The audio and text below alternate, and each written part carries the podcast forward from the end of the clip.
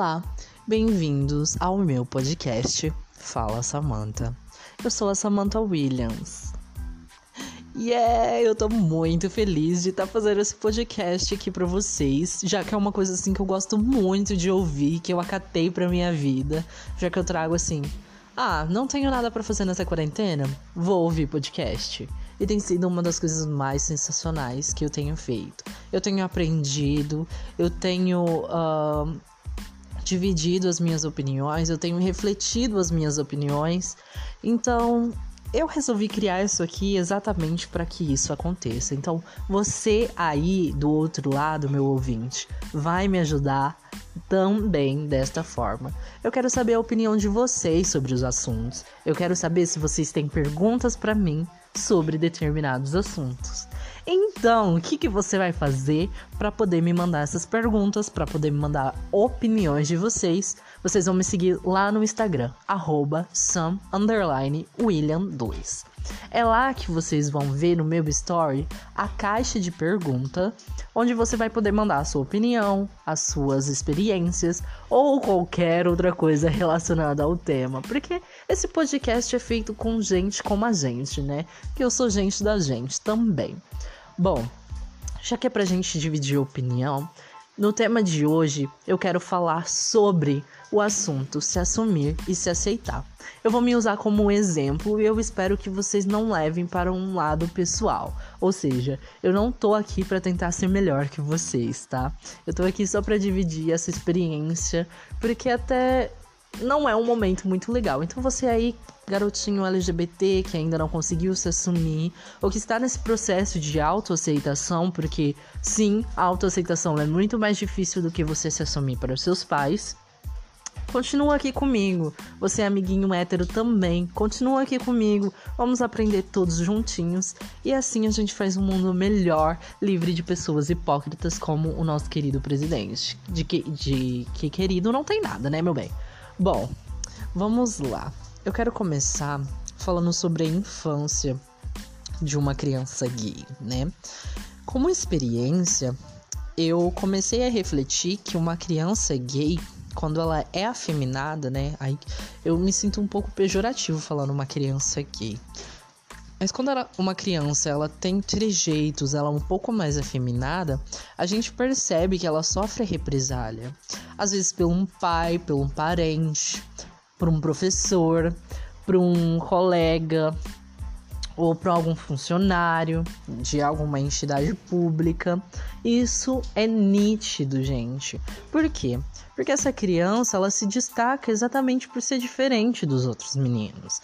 Ela quer usar rosa, ela quer usar, ela quer brincar de boneca, ela quer fazer algumas coisas de menina, ela quer pintar, ela quer pular corda, ela quer brincar de bola queima, ela quer jogar vôlei. Ela não quer ficar no meio dos marmanjos, ela não quer jogar futebol, ela não quer estar no meio dos garotos. Por quê? A gente percebe que os garotos são mais violentos, são mais brutos. E quando uma criança, homem, ela nasce um pouco mais delicada, um pouco mais afeminada, a gente percebe que isso é meio que uma tortura para ela estar no meio dos meninos. Para mim, pelo menos, era uma tortura ter que conviver com os meninos da minha sala, da minha turma, porque eu não queria brincar com eles. Eu não queria jogar futebol com eles, eu não queria brincar de carrinho com eles, eu não queria brincar de esconde-esconde de esconde-esconde com eles. Porque era uma coisa assim que não, não me apetecia, que não me fazia bem. Então acabava que eu ficava no meu cantinho e eu sempre acabei me, né, sempre na minha vida, eu sempre fui mais na minha, mais quieto. E eu acho que isso é um reflexo de desde criança, as professoras na minha cabeça quando eu dizia que eu queria brincar de boneca, falando que aquilo não era coisa de menino. Né? Que, que hipocrisia, né? Uma coisa tão boba colocar gênero para bonecos, para cores, para brinquedos, né? Especificamente. É uma coisa tão boba. E a criança é, uma, é um ser tão puro, tão livre desses preconceitos. Então é complicado a gente falar sobre isso. Mas quando eu comecei o meu processo de autoaceitação, foi muito complicado. Porque eu tava dentro da igreja. E você criança que está dentro da igreja e passa e passou por isso ou passa por isso, você sente que as pessoas lá elas condenam muito o que é distante da igreja, né? Então, se você bebe, se você fuma, se você transou antes do casamento, se você é LGBT, eles vão te discriminar exatamente por isso, porque você não faz dentro, não faz parte daquele padrão estabelecido dentro, dizendo eles, né, da norma de Deus. Isso é complexo. Imagina, você sempre vê falando que Deus é amor, Deus é amor, mas quando trata-se de um LGBT, de uma pessoa que precisa de ajuda, que precisa de um apoio, eles, eles viram as costas, né? Só ajudam quem faz parte do meio deles. Enfim, eu era uma criança que ia na igreja, eu tinha por volta de 15, 16 anos, e eu comecei a me autodescobrir, né? Descobri que os garotos me chamavam mais atenção do que as garotas. Por quê? Não sei. E era uma coisa que eu meio que me condenava em relação a isso, sabe? Você começa a meio que se condenar, achar que tem algum problema com você, já que todos os garotos gostam de garotas, né? Os garotos da sua sala estão namorando, estão beijando na boca de outras garotas. E você não. Porque você tem medo de expor. Eu tinha medo de expor quem eu era. Eu tinha medo de as pessoas acharem que eu era gay. Tanto que na escola eu sofri tanto bullying, tanto bullying, e eu me sentia com tanta raiva daquilo e me questionava: por que, que as pessoas dizem que eu sou assim, sendo que eu nem sei se eu sou assim de fato? Então é uma coisa complexa. Imagina, gente, uma criança, uma criança que devia estar tá brincando, tá se divertindo, tá pensando em coisas relacionadas à sexualidade. É por isso que eu acho importante que a escola trate desse assunto de maneira aberta. Não ensinar a como fazer sexo. Aliás, nenhuma escola faz isso, creio eu. Mas ensinar que existem coisas que distinguem da realidade de um pai, de uma mãe, como a gente cresce sabendo que é isso que tem que acontecer na nossa vida. Que a gente vai crescer, a gente vai virar um pai ou vai virar uma mãe pai sendo homem, uma mãe sendo mulher, e na verdade existem muitas coisas além disso. Isso é apenas 1%, 2% no máximo de do que constitui uma família de fato, né? Então eu pensava, por que, que as pessoas falam que eu sou gay sendo que eu não sou?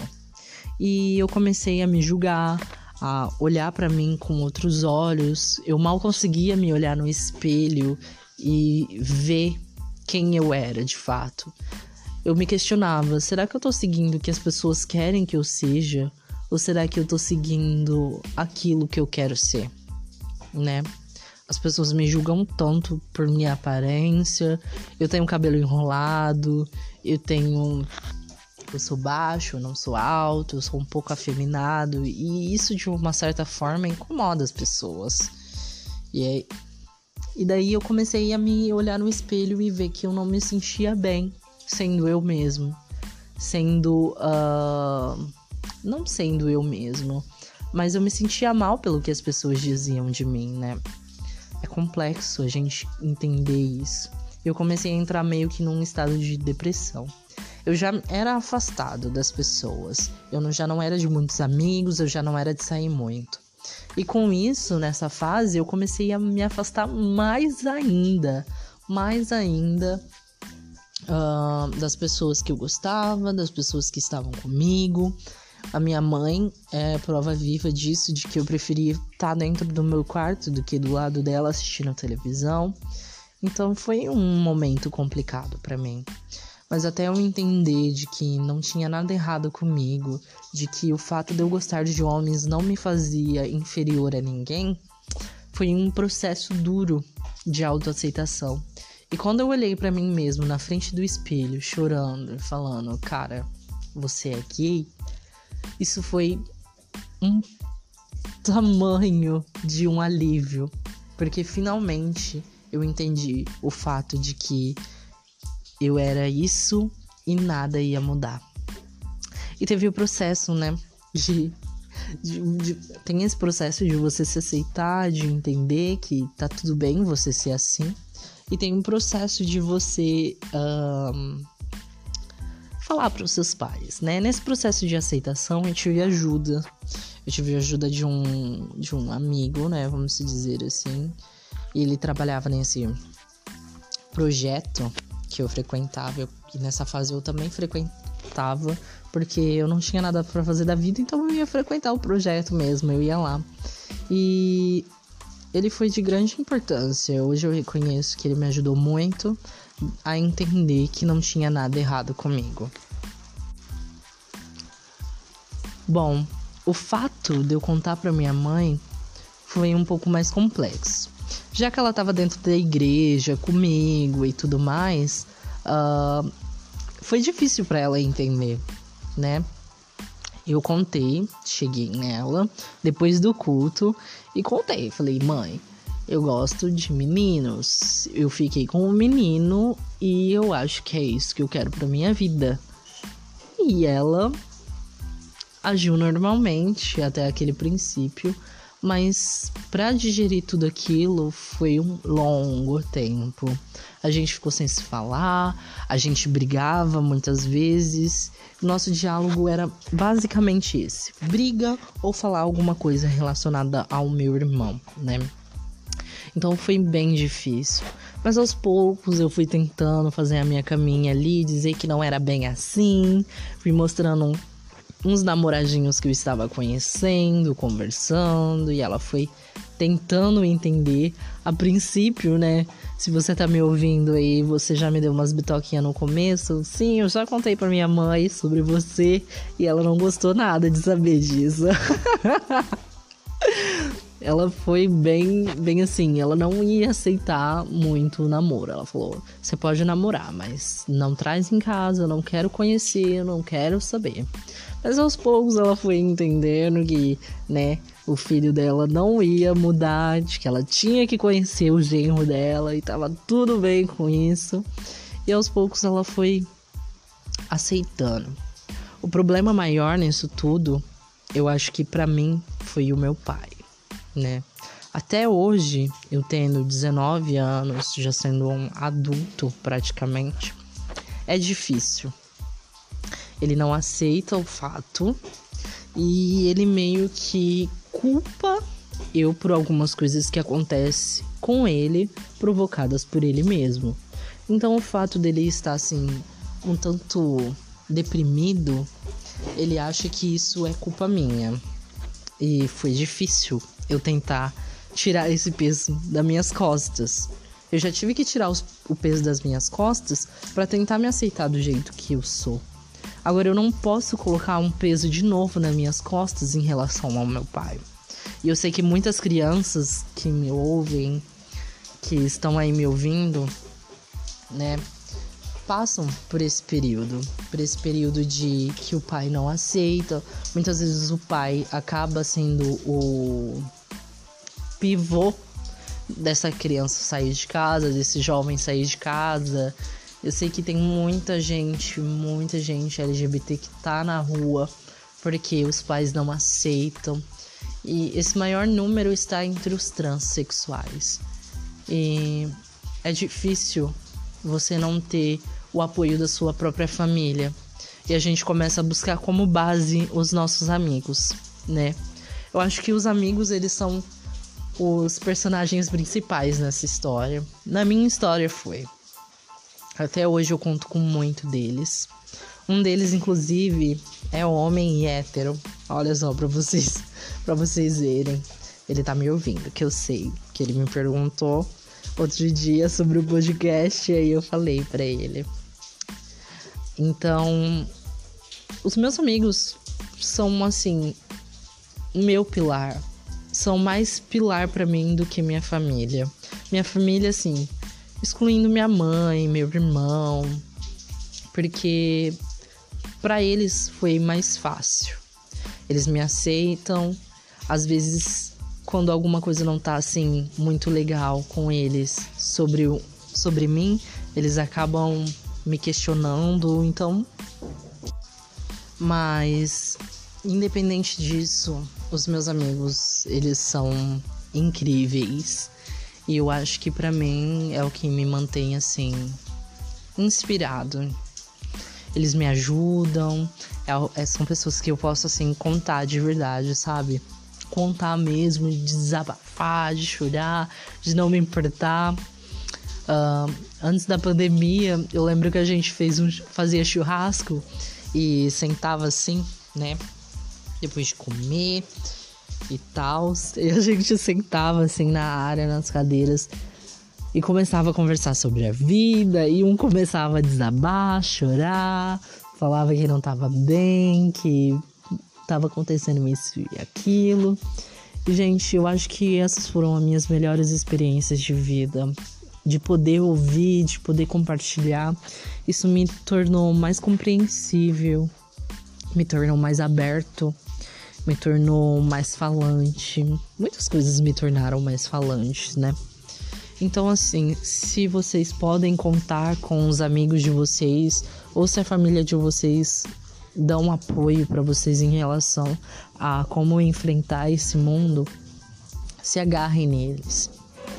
Porque você vai precisar de ajuda. Você não pode ser egoísta e falar que você não precisa de ajuda em momento algum. Ainda mais nessa fase, nessa fase de autoaceitação, que é um dos processos mais complicados, porque ao mesmo tempo que pode estar acontecendo uma confusão dentro de você, pode estar acontecendo uma confusão na sua família, uma confusão externa. Isso pode ser muito prejudicial para sua saúde mental.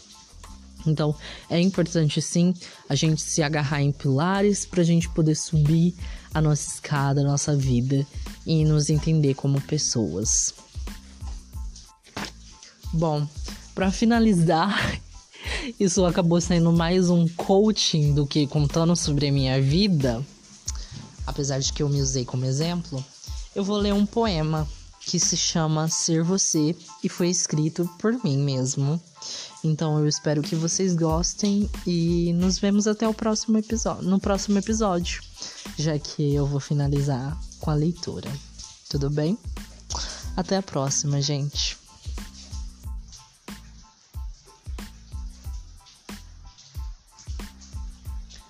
Ser você. Eles não entendem. O que você guarda no peito busca o que não se vende. Chora deitado no leito voltado ao seu reflexo, sorri, faz cara feia. Se acha complexo quando a vida cambaleia. É tudo que tem a oferecer.